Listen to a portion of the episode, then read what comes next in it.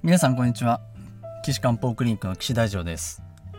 ドクター岸の漢方ライフ今日は112回目をお送りします。ということで前回はですねまあ豚骨ラーメンが究極のアンチエイジングフードでまあやっぱりそれも科学的にもねこんなメリットがあるんですよっていうお話をまあさせていただいたんですがじゃあ今回はですねまあ中医学的にまあ本当にそうなんですよって話をしたいなと思うんですけれどもまあ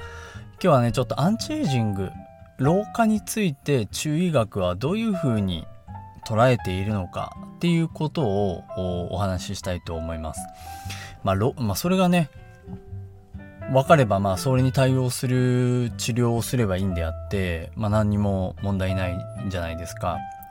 ただまあ現代医学だとその老化ということについて、まあ、なかなかその解明できてない。細胞が細胞分裂をたくさんしたのであとそれで細胞が元気なくなったみたいなね。そういうなのもあります。あの抗加齢学会っていう、まあ、そういう学会もあったりしてですね。皆さんその認知症とか顔のシワとかそういうあのさまざまなねあの老化現象についてえっと、研究に取り組んでたりもするわけなんですよね。で、じゃああの、中医学的に老化とか年を取るっていうのは、まあ、どういうことなのかっていうことをお話ししますと、一言で言うと人居です。人居。わかります？この人がね、弱くなってるんですね。まあ、あの、えっ、ー、と、気っていうのは体のエネルギーですね。食べ物から作って、呼吸から作って、まあ、両方合わせて体の中で気ができて、えっと、五臓六腑のね、活動を支えてる。それがまあ、エネルギーのもと、気というふうに考えてますけれども、えっと、その気がね、まあ、ご飯食べて呼吸してあるのは、まあ、当たり前じゃないですか。でしょ？ただ、じゃあ、あのー、生まれてきた赤ちゃんねお、母さんの中から出てきて、すぐに、ギャーって言うじゃないですか。あの、ギャーって叫んだり、手足を動かしたりするのもエネルギーですよね。でしょ？じゃあ、赤ちゃんはまだご飯も食べてないし、うーん、呼吸もろくにしてないのに、なんであんなにね、顔を真っ赤にして、この手足をバタバタ動かして、あの、できるんだ。なんでだって考えた時に、うーん、じゃあ、お母さんから、お母さんから木をエネルギーもらってきてんだよ。だから、あのー、ああやって生まれて呼吸も、食事もまだままならないのに、うわーってこう、手足バタつかせたりできるんだ。そう、そうだよ。っていうことになって、で、じゃあ、あの、そのエネルギーっていうのは何だ？何ですかって。どこに溜まってるんですかっていうのをまあいろいろ考えた結果えっと陰と陽がお母さんから授かっててでその陰と陽を腎臓にね溜めてますよ。腎臓に溜めててそれをちょっとずつ使ってあの対処してるんですよ。動いてるんです。っていうのがまああのまあ、そういうふうに考えてもらったらいいと思います。でその腎の中に溜まってる陰とか陰と陽っていうのはとっても重要で体の大元をなすものなんですね。なので特にですね腎の中に溜まってるあの陰と陽はあのいろんなこと特にですね成長ですねえっと成人の性に長いって書く成長もそうなんですけど、あの、性別の性に、えっ、ー、と、兆し？あの、腸、腸って書いて成長っていうのあるじゃないですか。あの、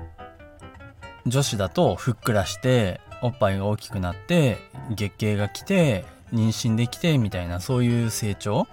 男子だったら、あの、ごつくなって、筋肉がついて射精できるようになってってそういう話ですけどねでそういうのも腎臓の中の陰と陽が天気っていうね、あの、天は天空の天に、木は水の塔ですよね。またこのね、水の塔って名前つけるところがすごい素敵だなと思って、まああの、ちょっと話で脱線しますけど、陰陽5行でね、振り分けた時に腎臓って水の臓器なんですよ。で、臓と負ってあるじゃないですか。臓と負、五臓六腑。ね。臓と負がペアになってるんですよ。例えば、心臓だったら心臓が臓で、負が小腸なんですけど、だから小腸の方があ負で、臓の方が心臓ない、ない。これを陰と陽に分けた時に、小腸が陽、心臓が陰なんですよ。だこれ、ね、膀胱腎臓のペアなんですよ。これがね、水は。水は膀胱と腎臓。でね、水を陰と陽で表した時どうに書くかっていうと、これ皆さんあの、10巻12子ってご存知だと思うんですけど、やっぱその中で、あの、あ、まあ、10巻の方ですね。10巻で、あの、10巻ってすごい重要で、それぞれの性質をこう決めるところがあるんですけど、あの、皆さんもあの、運命のね、市中水命なんかでこう、名式表を作ると絶対それ出てきますから、絶対やった方がいいですけど、その中で、甲、乙、平、定、簿記、更新、人、気ってね、甲、乙、平、定、甲、乙ぐらいまでは聞いたことあるけど、その先何があるか知りませんとかね。あ、いや、そういう方もいると思いますけど、まあ、あれは簡単に言うと、まあ、土、木、火、土、金、水を、まあ、2種類ずつ、陰と陽、陰と陽、あ、まあ、違うな、陽と陰、陽と陰、陽と陰で分類して並べてあるんですね。だから、木の絵木のと、日の絵日のと、土の絵土のと、蚊の絵蚊のと、えー、水の絵水のとってね、分けてあるので、水は水の絵と水の音じゃないですか。で、陰と陽で言えば、陽が、えー、人。こう、あの、あれですよ。人心の乱の人な、なんですよね。えー、人心の、人心の乱、ちょっとググってみ、見てみてください。人。で、人と、それが水の絵、水の塔なんで、水の陰といえば水の塔なんですよ。ね。だから、天気って書くときにその水の戸って書くんですけど、ああ、もうこれ人を表してるじゃんっていうね。もう本当にそういうところがあの中医学とですね陰陽五行の運気論がつながる名前なんだなって思うとすごいあの素敵だと思うんですよね。でそう考えると中医学も四柱推命も風水もまああとはその山えっ、ー、と山だからあの山で修行する修験道とかね。ああいうのはみんなつながってるんですよね。いや面白いなと思ってだから僕は今まで患者さんを見るって言ったら中医学の知識でしか見れなかったけ見てませんでしたけどそれ今まあ市中水明でも見てますがそれをもっとこう治療っていうにあたって風水を使うこともできるしえっと、戦術ね、占い僕ですね。それを使うこともできるし、鬼門遁甲を使うこともできるし、えっと、修験道、まあ、ここ修験道まだちょっと僕、あの、未経験なんでわかんないですけど、ちょっと修行に行かないとですよね。ああ、そういうの楽しみだな。まあまあまあ。そう特に僕風水なんかはね治療にすごい使えると思ってて、まあ、やっぱりこれからどんどんねあの取り入れていくべきだなっていう気がしていますはいであのむちゃくちゃ話脱線しちゃって申し訳ないですけどえー、っとそのジンはねあお母さんにエネルギーもらうでしょ？そのじもらったジンの中の陰と陽がどんどんどんどん年を増えるごとに減ってきて、えー、パワーがなくなっていく。ね。そうすると、腎っていうのは骨を司るので、あの、骨と関係があるので、腎が弱ってくると骨も弱ってくるでしょ？で、腎は耳と関係してるので、耳も悪くなってくるでしょ？で、腎っていうのは、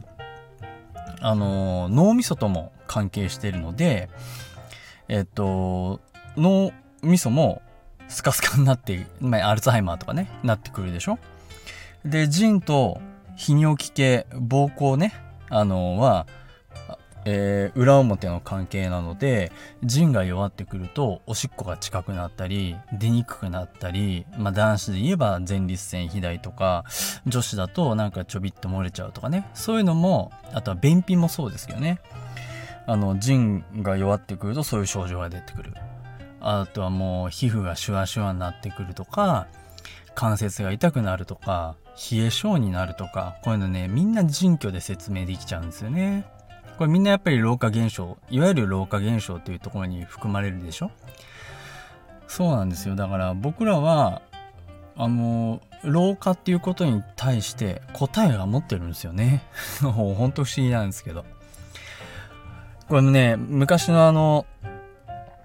中国の皇帝をねいかに長生きさせるかとかね。あの不老不死を手に入れるみたいなね。そういう研究につながってるわけなんですよね実はね。なので腎を補うっていうのはむちゃくちゃ重要な治療方法ですそれをね分かってもらえればなと思います。なので、そこがね、あの、アンチエイジングのフードとか、豚骨ラーメンにつながりますので、次回ちょっとね、ちょっととん、あの、薬膳と豚骨ラーメンの話に戻したいと思います。はい。ということで、岸漢方クリニックのホームページのお問い合わせ欄から、ね、あの、漢方ライフにお問い合わせいただけると、あの、ここで質問を読ませてもらいますので、ぜひお便り寄せてください。えー、岸漢方クリニックのホームページのお問い合わせ欄からいただけるとありがたいです。えホームページの URL は高崎漢方人道 .com です。takasaki-kanpo.jimdo.com です。皆さんね、どしどし、あ今回のあのー、1日1個のリンゴに関するものでもいいですし、自分のお体のお悩みでもいいですし、あの、コロナのことでもいいですし、何でも、あの、ご質問ください。ということで、じゃあ次回は、あ薬膳と豚骨ラーメンについてお話ししたいと思いますので、皆さん、あの、ぜひまたお聞きください。それでは皆さんさようなら。